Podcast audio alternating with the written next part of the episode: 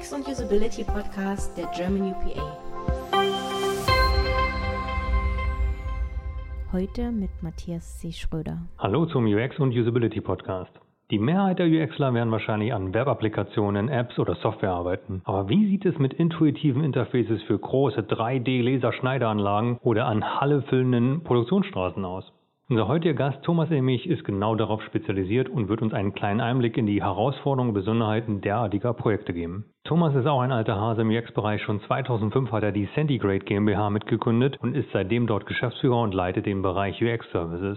Zu dem ganzen Themenkomplex Industrie und UX wird Thomas auch ein Webinar geben. Dieses findet am Donnerstag, den 28. Februar um 17 Uhr statt. Über germanupa.de könnt ihr euch dazu anmelden oder nach dem 28. dort die Aufzeichnung ansehen.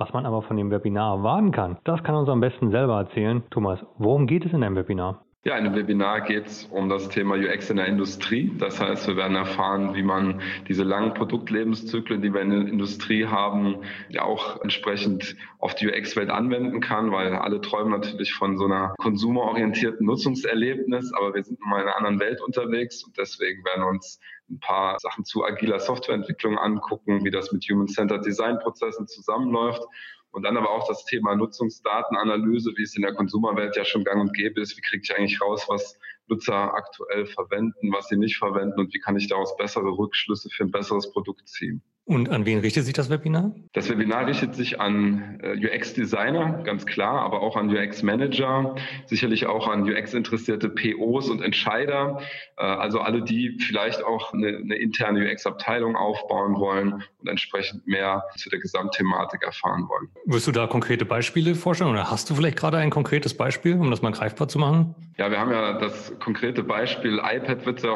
häufig genannt von Kunden, die wollen natürlich entsprechend dem, was sie auf den Konsumergeräten kennengelernt haben, beispielsweise das Thema Spracherkennung mit einfließen lassen oder das Thema schöne gerenderte Dashboards zu bestimmten Key Performance Indikatoren auch entsprechend nutzen.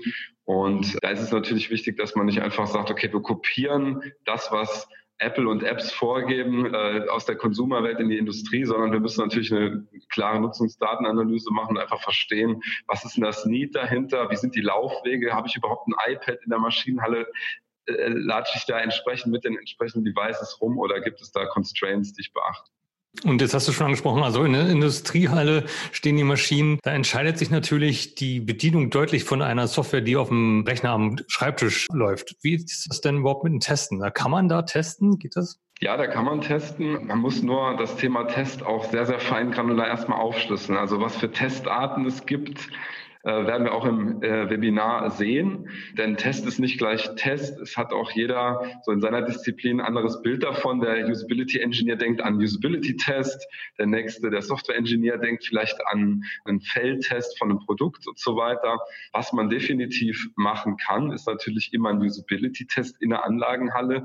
Aber die Effektivität von so einem Test ist relativ gering, weil man im Grunde ja doch eine Situation nachstellt. Das kann man dann auch im Labor machen. Wenn man wirklich Felderfahrung sammeln will, dann muss man es natürlich schaffen, ein Vorprodukt mit einem Pilotkunden im Feld zu testen und entsprechend aufgrund der Nutzungsdaten und der Beobachtung Rückschlüsse zu ziehen. Und das ist was, was über längere Zeit läuft. Das ist nicht was, was ich mal am Nachmittag mit drei, vier Leuten mache, sondern da brauche ich einfach mehr Daten. Also das ist ein entscheidender Unterschied zu einem normalen äh, Designprojekt, also normaler Software und normaler Webseite. Also man braucht da deutlich mehr Zeit. Gibt es noch andere große Unterschiede? Ja, es gibt vor allen Dingen den, den, den Kontextunterschied. Also wir haben natürlich in der Industrie sehr, sehr extreme Kontexte, die auf das Nutzungserlebnis auch äh, sehr starken Einfluss haben. Also beispielsweise muss ich damit rechnen, dass ich Handschuhe tragen muss oder dass ich Probleme bekomme, weil ich eine Lichtschranke blockiere oder es plötzlich laut wird, dass ich ständig hin und her laufe, zum Lager äh, laufen muss, dort Material ankarren muss und dann wieder zu meinem Task. Das ist einem nicht dieses, ach, ich sitze mal auf meiner Couch und hole mein, mein Handy, weil mir gerade danach ist. Hier werden wirklich auch Ziele festgelegt. Das heißt, die, die Machine Operators oder auch die Schichtführer, die haben ganz klare Vorgaben, dass sie in einer gewissen Zeit eine gewisse Produktionsmenge durchkriegen. Und da ist das Interface natürlich Mittel zum Zweck und muss einfach diesen Workflow unterstützen und auch diesen Kontext unterstützen. Das ist das Spannende eigentlich an dieser Industrie-UX, dass man überhaupt mal versteht, wie die Laufwege sind, wie die Denkprozesse sind und natürlich auch, wie das Personal vielleicht auch mit dem Workflow vertraut ist. Es gibt natürlich dort auch Leiharbeiter, die vielleicht mit dem Smartphone gut klarkommen, aber mit einem äh, stationären Maschinenpanel einfach überhaupt nicht klarkommen. Und jetzt hast du schon angesprochen, dass sich die Tests unterscheiden. Wie schaut es denn generell aus mit Messungen, mit Erfolgsmessungen? Also bei Webprojekten kann man ja relativ einfach eine Conversion Rate oder eine Engagement Rate äh, messen oder bei Applikationen NPS-Wert. Was kann man denn bei Industrieprodukten messen? Also interessiert sind die Entscheider an dem OEE, e, an dem Overall Equipment Efficiency Faktor. Das ist so ein KPI, der einfach besagt, wie effizient ist meine Anlage. Und da ist der Nutzer aber nur ein Teil davon. Also da muss natürlich auch äh, der Rest des Prozesses wie geschmiert laufen. Es ist aber so, dass ein Prozess natürlich immer nur so schnell ist wie sein schwächstes Glied. Und insofern lohnt es sich da zu optimieren. Ganz großer Faktor, den wir oft messen, ist Time to Task. Also wirklich zu sagen, Nutzungsdauer, in dem Fall möglichst gering. Jetzt nicht unbedingt wie auf einer Webseite, wo ich ja dann auch eher auf die lange Nutzung anspringe. Wir messen aber Erfolg nicht unbedingt nur in, einem, in, einem, in einer Größe, sondern uns geht sehr, sehr viel darum, wo steige ich zum Beispiel aus der User Journey aus, also wo gibt es Abbrüche, wo, wo, wo komme ich raus aus dem Interface und komme wieder rein und sind das Indikatoren dafür, dass ich ja auch einen Konzentrationsverlust letztlich erlitten habe. Ähm, und das sind natürlich auch Erfolgsfaktoren, wenn ich die Menschen in Flow kriege und das Gefühl habe, da wird viel Arbeit am Stück konzentriert abgearbeitet, statt zu sagen, ja, das ist schnell, aber es ist auch sehr fragmentiert. Das Ganze fällt ja immer unter diesen großen Deckmantel der Industrie 4.0. Was heißt das denn überhaupt, Industrie 4.0? Tja, wenn man da drei Leute zu fragt, dann kriegt man vier Meinungen zu dem Thema. Wir haben da eigentlich eine recht konservative Einstellung zur Industrie 4.0 und wir sagen, eigentlich haben wir die Industrie 3.0 noch nicht so richtig hinbekommen. Wenn man sagt, okay, Industrie 3.0, da geht es ja überhaupt mal darum, dass Computer Elektronik ablösen. Industrie 4.0 ist dann das Thema Vernetzung. Da muss man schon sagen, aus UX-Sicht sind wir schon noch irgendwo bei 3.0 hängen geblieben, denn wir schaffen es immer noch nicht, einfachste basale Prozesse auch so äh, kognitiv darzustellen, dass es einfach zu verarbeiten ist für Nutzer. Jetzt kann man argumentieren, Industrie 4.0 will ja gar keine Nutzer mehr. Also es gibt auch dieses extreme Bild. Man braucht ja keinen Menschen mehr. Man kann ja einfach die Maschinen untereinander, miteinander kommunizieren lassen. Aber ich glaube, dass dann sich ein ganz neues Berufsbild und Stressbild auftut. Denn wenn es wirklich so ist, dass ich nur noch Beobachter bin oder im Grunde im Tower sitze und schaue, wie meine Maschinen da unten ihr, ihr Ding machen, dann bin ich letztlich immer noch verantwortlich dafür, dass sie ihr Ding gut machen. Das heißt, ich muss extrem extrem gut verstehen, was sie da tun. Und das Thema Explainability wird ganz wichtig, wenn vielleicht sogar noch KI im Spiel ist, was sicherlich jetzt auch manche mit Industrie 4.0 verbinden, dann tun plötzlich komplexe Maschinen, Komponenten tun etwas, was ich selber nicht mehr verstehe. Ich muss es aber verstehen, weil ich sonst nicht eingreifen kann. Und da sehe ich die große Aufgabe von UX. Industrie 4.0 darf vernetzt sein. Da dürfen auch Maschinen mal autonom was machen und auch mal selbst entscheiden. Aber ganz wichtig ist, dass der Mensch immer in Charge ist, immer versteht, was da passiert, jederzeit eingreifen kann und den Prozess auch zur Not zu seinen Gunsten beeinflussen kann. Und so sehe ich eigentlich Industrie 4.0. Dinge und Maschinen tut etwas, aber ich bin immer noch der Boss als Mensch. Ich möchte genau wissen, was er tut. Jetzt hast du gesagt, so siehst du das und jeder sieht das so ein bisschen anders. Bei dir in der Firma gibt es einen Mitarbeiter, Clemens Lutsch, der war beteiligt an der sogenannten Normungsroadmap Industrie 4.0. Was steht denn dahinter? Ja gut, es geht darum, dass gerade weil der Begriff so sehr besetzt ist in allen Richtungen, man im Grunde mal das klar definieren muss, was man eigentlich will in Deutschland mit der Industrie 4.0, wo will man auch hin, aber ohne zu sagen, wir möchten jetzt eine lahmende Wirtschaft alleine unterstützen, das ist eine Seite der Medaille, aber es geht auch sehr, sehr stark darum, Arbeitsprozesse neu zu denken, Normen neu zu denken, auch zu sagen, na gut, vielleicht ist eine Industrie 4.0 auch eine agilere Industrie. Es, es, hat kürzere Entwicklungszyklen, vielleicht müssen auch be bestimmte sicherheitsrelevante Dinge anders neu gedacht werden, auch agiler gedacht werden, flexibler gedacht werden. Also wirklich dieser ganze Arbeitsschutz ist auch ein Thema. Einfach zu sagen, wir müssen den Mensch neu positionieren in dieser Industrie 4.0 und seine neue Rolle, seine neue Verantwortlichkeit, die nicht mehr daraus besteht, einen Knopf zu drücken, auch klar zu definieren und zu sagen, wer ist wann in einem Szenario auch verantwortlich. Und was wird jetzt genormt, also ganz konkret? Ja, beispielsweise neue Interface-Elemente. Also es, es, ist ja so, dass konversationelle Interfaces sind zum Beispiel ein großes Thema, natürlich auch in der Industrie oder Smartwatches sind ein Thema. Und da hängt die Normung natürlich hinterher, wenn sie sagt, es gibt Dropdown-Boxen und es gibt Listenelemente, es gibt äh, noch viele, viele andere UI-Elemente.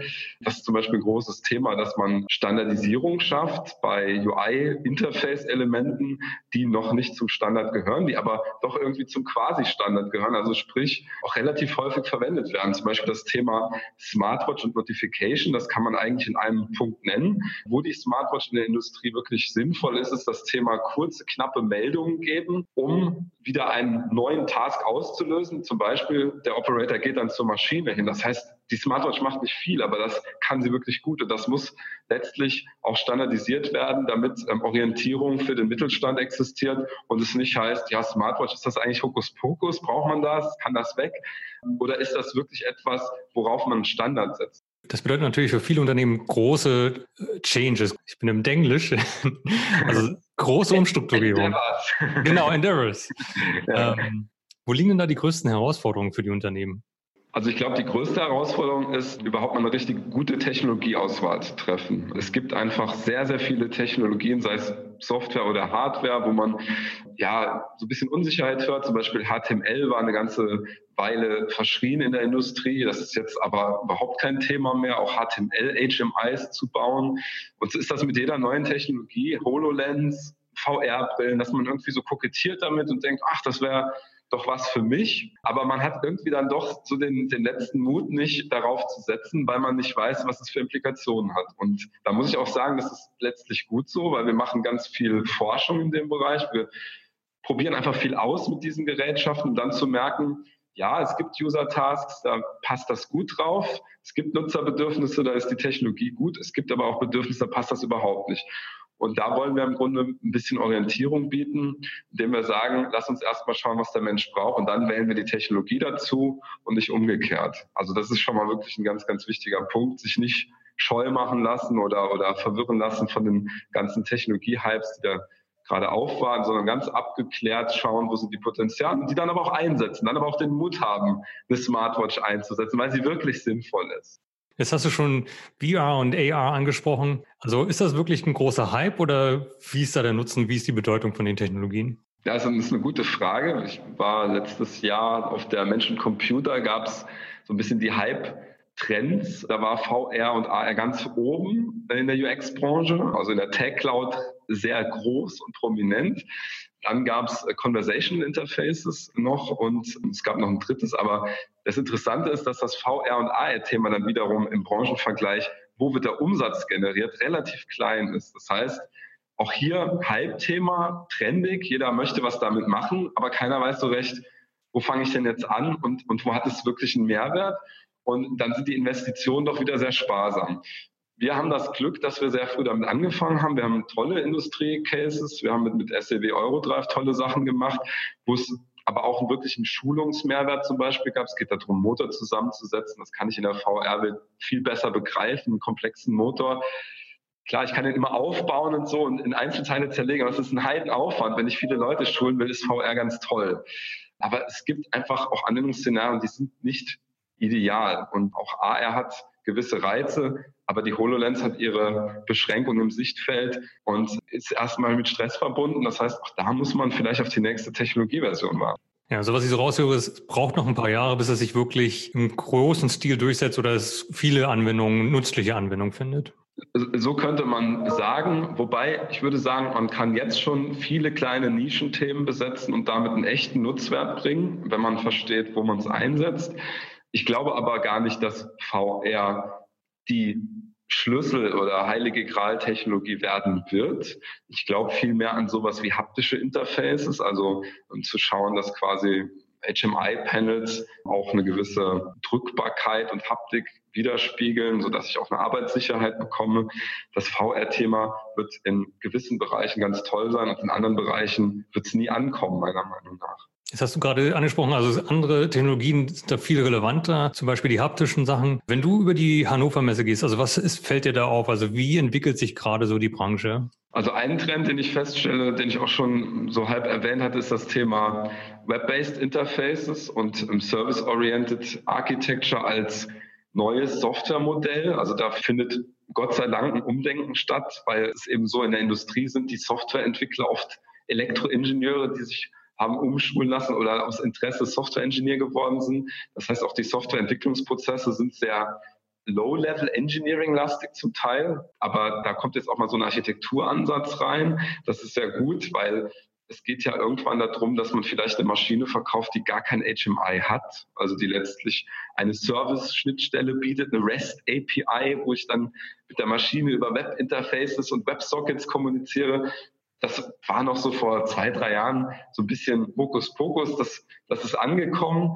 Ansonsten stelle ich aber eben fest, dass es ja dieses Bring Your Own Device Thema, Tablets, iPhones und, und Android-Phones zu haben, ist ein Dauerbrenner, ist dann aber auch wiederum immer noch relativ selten im Einsatz. Also wir haben immer noch, kriegen wir eine Klatsche, wenn wir sagen, an der Stelle, wenn wir die Konnektivität haben, würden wir das empfehlen, dann heißt es ja, aber die haben wir nicht. Also Konnektivität ist immer ein großes Thema. Aber dann merkt man auch, ganz, ganz großer Trend ist alternative ja, Bedienungen. Das ist wirklich was, Smartwatch, Spracherkennung, haptische Interfaces, das merkt man, das, das kommt so langsam. Aber das geht auf der Hannover Messe auch so ein bisschen unter, muss ich sagen. Also ich finde die Hannover Messe ganz toll, aber man ist so sehr in diesem, da flitzen Dinge von A nach B und da werden große Maschinen gezeigt, große Anlagen, dass man so ein bisschen das Auge fürs Detail und den Menschen und die Interaktion natürlich schnell verlieren kann auf der Messe. Deswegen bin ich gar nicht so ein Hannover Messefreund, was jetzt UX-Details angeht. Da, da sind andere Messen besser. Und welche? Es gibt, es gibt viele schöne Hausmessen. Es gibt, ähm, ich war mal bei einer von, von Bosch, der HMI Tech Day. Da wurde ich eingeladen und da waren ganz tolle Interfaces. Da gab es so ein Ultraschall bedienen Haptik, wo man wirklich das Gefühl hatte, unter der Hand ja, erhebt sich plötzlich ein Interface, also ganz nette Art der Experience oder ein, ein Knopf, der hinter einem, hinter einem Furnier verbaut ist, den ich gar nicht sehe. Das heißt, ich kann abwischen und kann natürlich industrieproof, hygienisch das Ganze abwischen und säubern. Aber wenn ich draufdrücke, dann merke ich den Knopf. Also ich merke richtig, als würde ich so einen kleinen Knackfrosch zerdrücken. Und das waren Sachen, die mich besonders fasziniert haben, dass man wirklich so ein Interface neu denken kann gleichzeitig aber auf diese Bedürfnisse eingehen kann. Das muss auch verschleißteilfrei sein, das muss stateless sein keine Einzelteile. Ich muss das in Varianten gießen können. Ich will nicht 100 Knöpfe haben. Ich will Softkeys haben, die ich irgendwie mit einer neuen Bedruckung ändern kann. Und da gibt es ganz tolle Lösungen. Cool. Vielleicht auch noch mal ein bisschen zurück zur Hannover Messe, wenn man das so auf der internationalen Ebene sieht. Wie steht denn da Deutschland da? Hast du da einen äh, Vergleich? Oh ja, aber dann, dann darf ich wahrscheinlich nicht bei der Automobilindustrie anfangen. Sonst äh, ähm, also gut, abgesehen davon, dass die Automobilindustrie gerade einen ziemlich Rufabsturz durchgemacht hat, finde ich, also es ist auch ein Grund, warum ich so dem Thema hinterher bin. Mir ist total wichtig, dass Deutschland sein Potenzial nutzt, weil ich glaube, dass wir einfach unglaublich tolle Maschinenbauingenieure haben. Also es ist wirklich extrem hohes Niveau. Und wo wir uns sehr schwer tun, ist aber in der Softwareentwicklung. Da haben wir es irgendwie beim E-Commerce geschafft, einigermaßen einen Anschluss zu kriegen, so ein bisschen aus der Not heraus. Apps, ja, okay, für deutschsprachigen Raum gibt es auch ganz gute. Aber wenn man ehrlich ist, gute Software für den Anlagen- und Maschinenbau ist sehr rar gesät. Und das hängt, glaube ich, ein bisschen mit der Ausbildung zusammen, auch mit dieser Not der Maschinenbau heraus. Wir haben ja gar keine Software-Engineers so richtig, aber wir haben doch Elektroingenieure, dann können die doch umschulen. Und da müssen wir jetzt aufpassen, dass wir da nicht stolpern dran. Und da kann ich auch nur zu aufrufen, Softwareentwicklung amerikanischer zu denken, viel amerikanischer zu denken, agiler zu denken. Das heißt noch nicht, dass man deswegen schlechte Maschinen bauen muss. Also das kann nämlich toll zusammenlaufen, aber man muss es einfach schaffen, mal so Ansätze wie Minimum Viable Products zum Beispiel auf die Straße zu kriegen und nicht zu sagen, wir nennen das nur MVP und nachher haben wir doch wieder eine eierlegende Wollmilchsau. Wirklich zielorientiert, businessorientiert, kleine, feine Softwarestücke zu schreiben, die architektonisch auch gut ineinander greifen. Das müssen wir lernen, finde ich. Dann schaffen wir das auch. Dem kann ich nur zustimmen. Und wie ist da dein Ausblick in die Zukunft? Denkst du, wir werden das schaffen? Also sind wir da auf einem guten Weg schon? Ich bin da immer am Hadern. Ich habe manchmal so Glücksmomente, wo ich denke, ja, und dann denke ich wieder so, oh nee, kann nicht sein. Ich glaube, wenn wir es nicht schaffen, das in die Bildung reinzubringen, dann werden wir es nicht schaffen. Nein, ganz klar. Es gibt jetzt Ansätze, dass jetzt auch in der Grundschulen schon so Microcomputer programmiert werden mit kleinen JavaScript-Umgebung und sowas. Das sind alles gute Ansätze, aber das ist absolut nicht flächendeckend. Die Lehrer kommen da gar nicht mit zum Teil. Dann hat man wieder das Problem, die Lehrer können das gar nicht den Schülern beibringen. Da müssen plötzlich Schüler, Schüler was beibringen und so. Und dann merkt man einfach, da müssen ganz viele Informatiker plötzlich einspringen und auch Schülern was beibringen. Und da würde ich sagen, sollte sich der Staat nicht länger darauf verlassen. Da kann ich auch nur sagen, da muss unser Bildungssystem wirklich äh, ran, weil sonst werden es nicht schaffen. Da bin ich auch von überzeugt. Kann ich auch nur zustimmen. Und wie schaut es auf der UX-Seite aus? Also bei den UX-Lern selber, kann denn jeder, der UX-Kenntnisse hat oder vielleicht auch eine Zertifizierung an Industrieprodukten arbeiten, reicht das Toolset für aus? Das ist, eine, das ist eine gute und schwierige Frage, weil für mich wäre die Frage, ob man überhaupt eine Zertifizierung braucht, um an UX-Produkten zu arbeiten. Definitiv ist es wichtig, dass man professionell unterwegs ist. Aber es gibt ja auch Normungen und Standardisierungen, wie Prozesse ablaufen sollten. Und ich habe es häufig genug gesehen, dass Menschen eine Zertifizierung haben und dann fragt man die, so ist denn dein Nutzungskontext oder dein Context of Use und dann gibt es keine. Dann frage ich mich schon so, okay, ähm, das wurde bestimmt gelehrt und das Zertifikat hat auch bestimmt seine Daseinsberechtigung.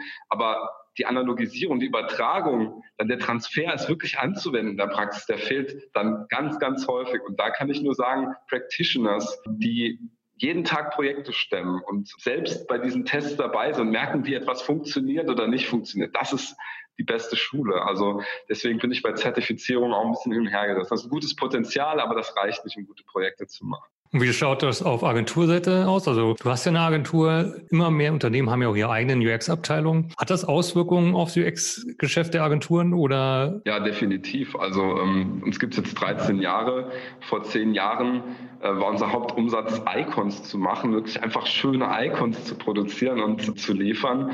Das ist immer noch ein Geschäft, aber es geht jetzt um ganz andere Themen. Es geht um strategisch relevante Themen. Es geht darum, auch ja, Mitarbeiter auszubilden. Wir haben ja ein Format UX Academy, wo es darum geht, auch Inhouse-Abteilungen von Maschinenbauern auszubilden. Also letztlich ja, haben uns verabschiedet von der Vorstellung, dass wir 100 Jahre gebraucht werden, nur weil wir schöne Designs machen. Es ist natürlich gut und richtig, dass jeder seine eigene UX-Abteilung aufbaut. Nur dann sollte man sich Hilfe suchen, meiner Meinung nach, weil beim Aufbau kann halt ganz viel schiefgehen. Da merke ich, da werden die Leute überfordert, dann werden Leute von der Uni eingestellt, die haben Medieninformatik studiert, dann sollen die irgendwie habe ich schon ganz oft gehört, dann sollen die irgendwas Interface coden, sollen Click-Dummies bauen, sollen User Research machen, sollen die Konzepte machen und das soll noch schön aussehen. da denke ich mir, ihr habt noch nicht diese Komplexität des ganzen Themas äh, so richtig durchdrungen. Also das ist wirklich ein großes Team und die müssen ineinander greifen, ihr müsst Prozesse lernen und holt euch Hilfe. Und wie hat sich das ausgewirkt auf eure Agentur? Ja, also wie gesagt, dass wir überhaupt solche Formate anbieten. Also UX Academy hatten wir ja auch äh, vor fünf Jahren nicht im Portfolio. Wir haben sehr, sehr viel Design gemacht und jetzt geht es immer mehr in die Richtung, ähm, wir enablen quasi Teams, wir bringen denen bei, wie sie Prozesse verbessern können. Wir haben eigenes Tooling geschaffen, also wir haben quasi ein User-Centered Design Management-Tool entwickelt, womit man Prozesse einfacher äh, verbessern kann. Das ist ein ganz anderer Produktzweig. Und wir haben letztlich diese großen Software-Engineering-Projekte jetzt auch mit Architektur zu stemmen, wo es einfach dann um ganz große Projekte geht. Es geht einfach darum, ihr wollt eine Lösung. Also wir haben eine neue Maschine, die braucht ein neues HMI. Ihr könnt doch Engineering und ihr könnt Design dann macht das jetzt einfach, dieses Interface. Das ist eben die große Herausforderung dabei, dass das auch funktioniert dann und dass man sich dann ständig neu entwickelt. Du selber hast ja auch als Softwareentwickler angefangen mal in deiner Karriere und bist dann in den UX-Bereich gewechselt. Also wie kam es denn dazu? Ja, ich habe sogar, ähm, wenn man so will, nicht nur als Softwareentwickler angefangen, ich habe als Computerspieleentwickler angefangen, also eigentlich sehr spezialisiert. Ich habe ähm, drei Jahre in der Computerspielindustrie gearbeitet und habe gesehen, wie meine Kollegen auf Feldbetten die Nacht verbracht haben zur Crunch-Time.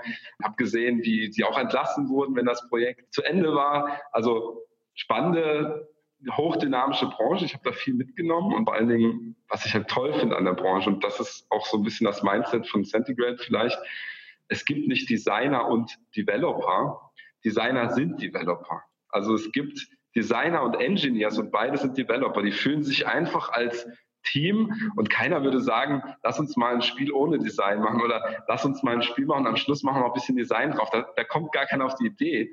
Und, aber auf die Idee kommt man leider immer noch zum Teil bei hochkritischer Software, wo Design ja noch viel wichtiger ist. Also wirklich zu sagen, wir haben hier einen Purpose Und so bin ich dann im Grunde von der Softwareentwicklung, die in der Spielindustrie zu wenig Sinnhaftigkeit mitgebracht hat für mich, da habe ich dann auch gesagt, das Thema Design ist toll, das Thema Engineering ist toll, die zu verheiraten ist toll und gerade kein UX auf, das ist eigentlich genau das Thema.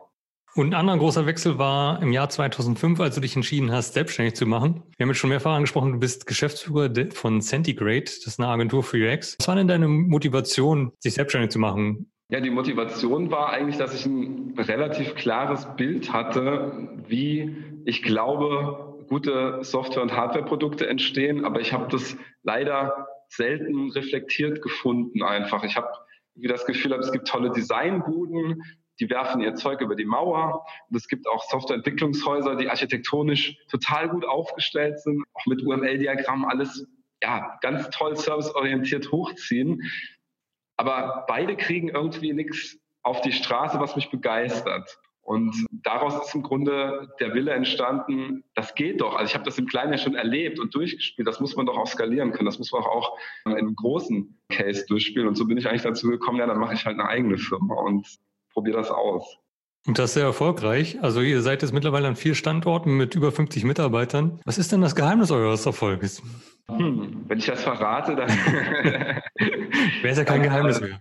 Dann wäre es ja kein Geheimnis mehr. Nein, aber ich habe es eigentlich schon so halb verraten. Ich glaube, das Geheimnis ist, also es geht ja immer darum, dass man auch als Geschäftsführer eine gewisse Vision für ein Unternehmen hat und auch den Mitarbeitern das vermitteln kann und irgendwie, dass alle Bock da drauf haben. Sage ich einfach mal, sonst kann man ja auch nicht wachsen. Und mir ging es immer darum, einfach tolle Projekte zu machen, die mich wirklich flashen, wo ich sage, boah, das will ich machen, weil, weil ich das so begeisternd finde. Und um das zu machen, muss man aber immer wieder so ein Design vorlegen und dann sagen die Engineers, das kriegen wir nicht hin. Und dann redet man mit denen und sagt, naja, gut, mit einem zum Beispiel OpenGL-Shader könnten wir doch eigentlich die GPU nutzen und dann könnten wir doch unsere Performance steigern. Dann sagen die, ja, stimmt, okay, dann gucken wir mal nochmal. Und so schaukelt sich das dann hoch, tolle Designs, tolle Engineering-Arbeit und irgendwann, ja, ist das so ein bisschen so ein Wettlauf und dann kommen einfach ganz tolle Sachen bei raus, wo man sich fragt, wie haben wir das jetzt hingekriegt? Und das ist, glaube ich, so das Geheimnis, dass wir immer super Software-Engineers haben, super Designer, aber auch die Sprachen beider sprechen können. Und ihr habt vier Standorte. Habt ihr denn verschiedene Firmenkulturen pro Standort? Unterscheidet sich das? Oh, das ist auch eine, eine sehr gute Frage, weil ähm, also es ist wirklich auch, Design hat immer sehr stark mit so einem Spirit-Thema zu tun. Hat man Lust miteinander zu arbeiten, ist man inspiriert und so, das ist schon wichtig. Und interessanterweise entstehen schon so Subkulturen in den einzelnen Standorten. Wir versuchen das aber auch so ein bisschen artifiziell zu durchmischen. Also jetzt auch nicht zu sagen, es bündelt sich alles hier oder da, sondern die Leute müssen auch miteinander arbeiten, weil sonst entsteht so, ja, die Mülheimer, die Frankfurter und so. Das wollen wir eigentlich nicht. Deswegen reisen wir halt ab und zu mal, treffen uns und arbeiten in Projekten zusammen, damit die Kultur nicht zu extrem wird. Aber es ist schon so, in Mülheim hat die Nerfgun-Kultur angefangen. Irgendwann, ich habe da mal gesessen, plötzlich geht es ja voll ab und Nerfgun-Pfeile zwei Minuten lang um mich rumgeflogen. Ich dachte, was ist jetzt hier los? Und danach wieder alle ganz konzentriert bei der Arbeit. Und das hat sich irgendwie auf Saarbrücken irgendwann übertragen und dann hatte plötzlich auch jeder einen Nerfgun und dann gab es auch diese Flash Wars einmal kurz und dann, ja, arbeiten wieder alle konzentriert. Das ist ein ganz irres Kulturding, was sich aus dem einen Stand in den anderen übertragen hat. Sehr cool. Du selber bist neben deiner CEO-Rolle, ich muss es ablesen, Product Owner für den UX-Prozessbaukasten Continuous UX. Was heißt genau, ist viel, viel Englisch drin. Also Product Owner im Grunde Scrum-basiert zu sagen, es gibt User Stories, nach denen wir ein Produkt entwickeln und es gibt Sprints, wo mit jedem Sprint das Produkt besser wird. Deswegen Product Owner, also PO. Und Prozessbaukasten deswegen, weil wir so viele verschiedene Kunden haben, dass wir nicht sagen können, wir haben unseren Centigrade-Prozess, macht es so wie wir und alles wird toll, sondern wir versuchen den Prozess des Kunden zu analysieren und ja quasi mit Bausteinen dort Verbesserungen zu erzielen. Deswegen Baukasten. Und Continuous UX, warum dieses Englisch? Das kommt auch aus der Softwareentwicklung. Da ist Continuous Everywhere, also es gibt Continuous Integration, Continuous Deployment, Continuous Testing. Und das ist ein super schönes Mindset zu sagen, lass uns doch die Dinge klein denken, weil wenn sie klein sind, dann kriegen wir sie durch die Tür. Und lass uns sie nicht so groß denken. Die große Couch, die dann nicht durch die Tür passt,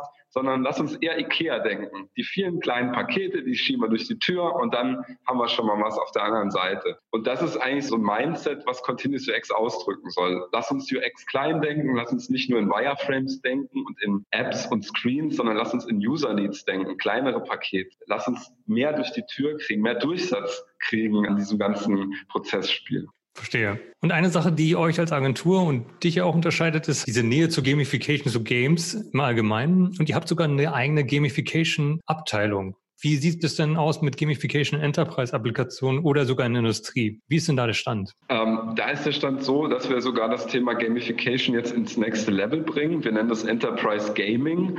Ganz einfach, um zu sagen, Gamification bleibt oft in den Konzepten, verharrt oft in den Konzepten und es gibt ähm, schöne Ideen, aber ganz oft wird es auch mit Punkten und Badges im Grunde schon abgetan und das war's. Und das ist uns einfach zu kurz gedacht. Deswegen haben wir jetzt den äh, Roman Rackwitz bei uns. Der hat letztes Jahr bei uns angefangen angefangen. Der ist im Grunde der, der Prophet für das Thema, sage ich jetzt mal, schon seit Jahren und äh, ich glaube schon über ein Jahrzehnt sogar, einer der ersten in Deutschland. Und hier geht es eigentlich darum zu sagen, lass uns Gamification wirklich in die Praxis bringen und lass uns das auch im großen Stil tun und Enterprise-like denken. Also zum Beispiel zu sagen, wenn wir ein komplexes Thema wie Projektarbeit haben, Viele Leute arbeiten remote an einem Projekt. Lass uns doch die Prozesse so visualisieren, dass es sich anfühlt wie ein Aufbaustrategiespiel. Lass uns die Chat-Dynamik zwischen den einzelnen Parteien noch so machen wie bei StarCraft, statt zu sagen, irgendwie, jetzt habe ich hier meinen Slack und hier meinen Tralala. Lass uns das doch integrativer denken, weil es gibt doch Designs dafür, die funktionieren. Die funktionieren vorbildlich.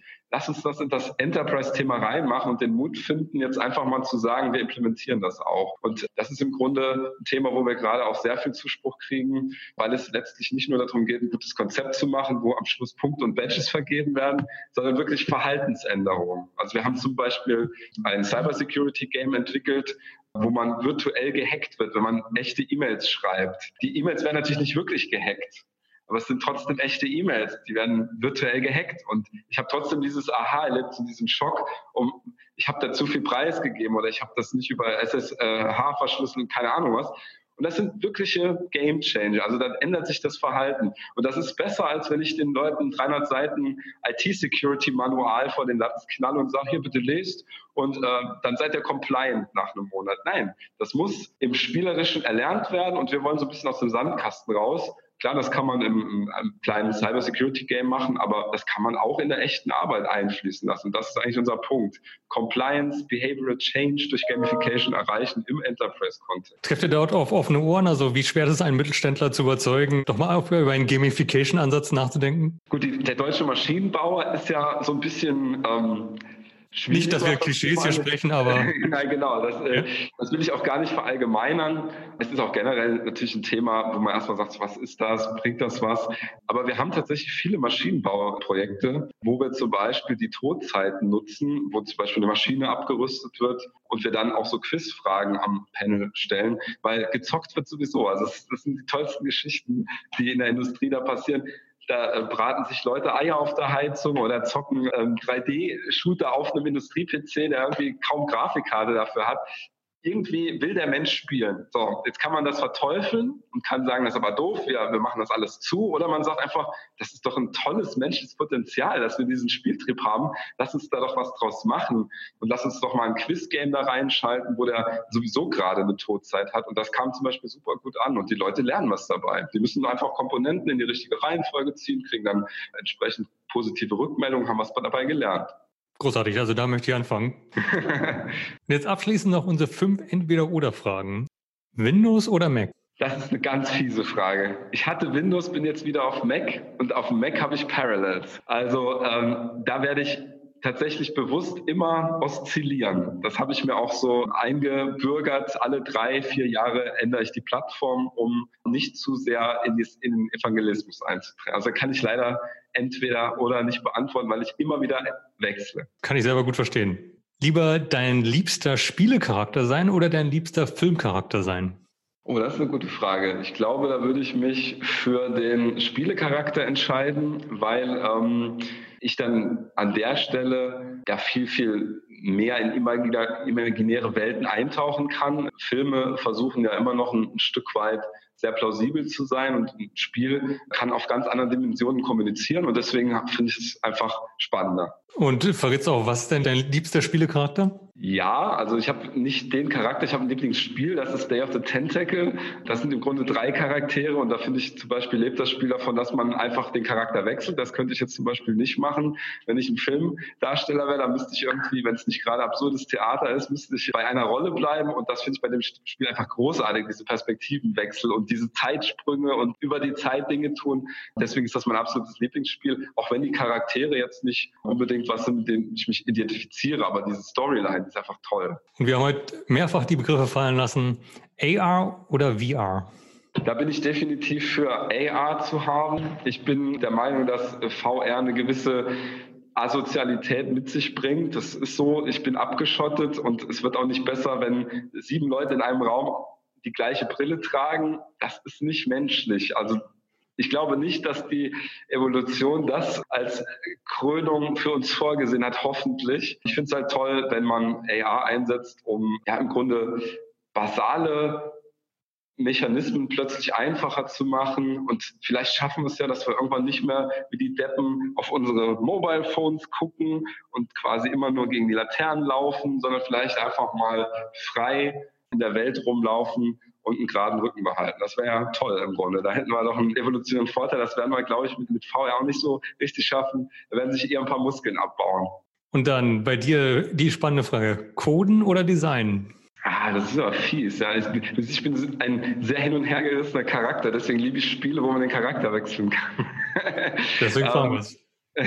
ja, fies. Also es ist auch phasenweise, ich hatte eine Zeit lang war ich absolut obsesster Coder, also habe wirklich Gameboy-Spiele programmiert, zum Beispiel mitten in der Nacht und konnte einfach nicht aufhören. Das ist total addictive einfach. Und dann hatte ich wieder so Phasen, wo ich einfach Design so, so entspannt und schön finde. Dann kann ich mir Musik auf die Ohren machen und kann einfach nur free floating sein. Das geht beim Coden gar nicht. Da musst du immer denken. Und inzwischen mache ich beides nicht mehr so häufig wie früher leider. Dann gucke ich mir nur was an, was andere machen, finde das toll. Aber wenn ich mich entscheiden müsste, würde ich, glaube ich, sogar eine leichte Tendenz zum Coden haben, weil was ich so toll an Coden finde, ist, dass man einfach das Denken lernen kann mit Coden und damit auch Design lernen. Wir haben jetzt einen Begriff etabliert bei uns, der nennt sich Conceptual Coder. Wir werden nämlich Aktivitätsdiagramme in, in, in vielen neuen Projekten eben auch coden. Also wir coden Designs und auf eine Art und Weise, dass ein Designer das auch hinbekommt, aber dass es auch schön formell ist und ein Engineer damit was anfangen kann. Und das finde ich also das Tolle, dass der Code so wenig Interpretationsspielraum lässt. Man weiß einfach, das funktioniert, das funktioniert nicht. Aus dem Grund, bei Design ist manchmal so, ah, da wird über Blau diskutiert und über Grün diskutiert. Ich finde aber Rot besser. Ist mir dann oft zu geschmäcklerartig besetzt. Und die letzte Frage. Bartlos oder Glatze? Äh, man sieht es jetzt nicht, aber bei mir wird es auch so langsam dünn. Ähm, oder vielleicht sieht man es auch und ich äh, habe nur die Hoffnung, dass man es nicht sieht. Wir werden es ähm, im Webinar sehen. Ich glaube, wenn mir die Haare ausfallen und ich die Glatze habe, dann bin ich froh, wenn ich meinen Bart noch habe. Das also sind doch gute Schlussworte. Ja. In diesem Sinne, Thomas, herzlichen Dank für das Interview. Wir sehen uns am 28. Februar beim Webinar und freuen uns auf Wiedersehen. Ja, besten Dank. Dann ciao.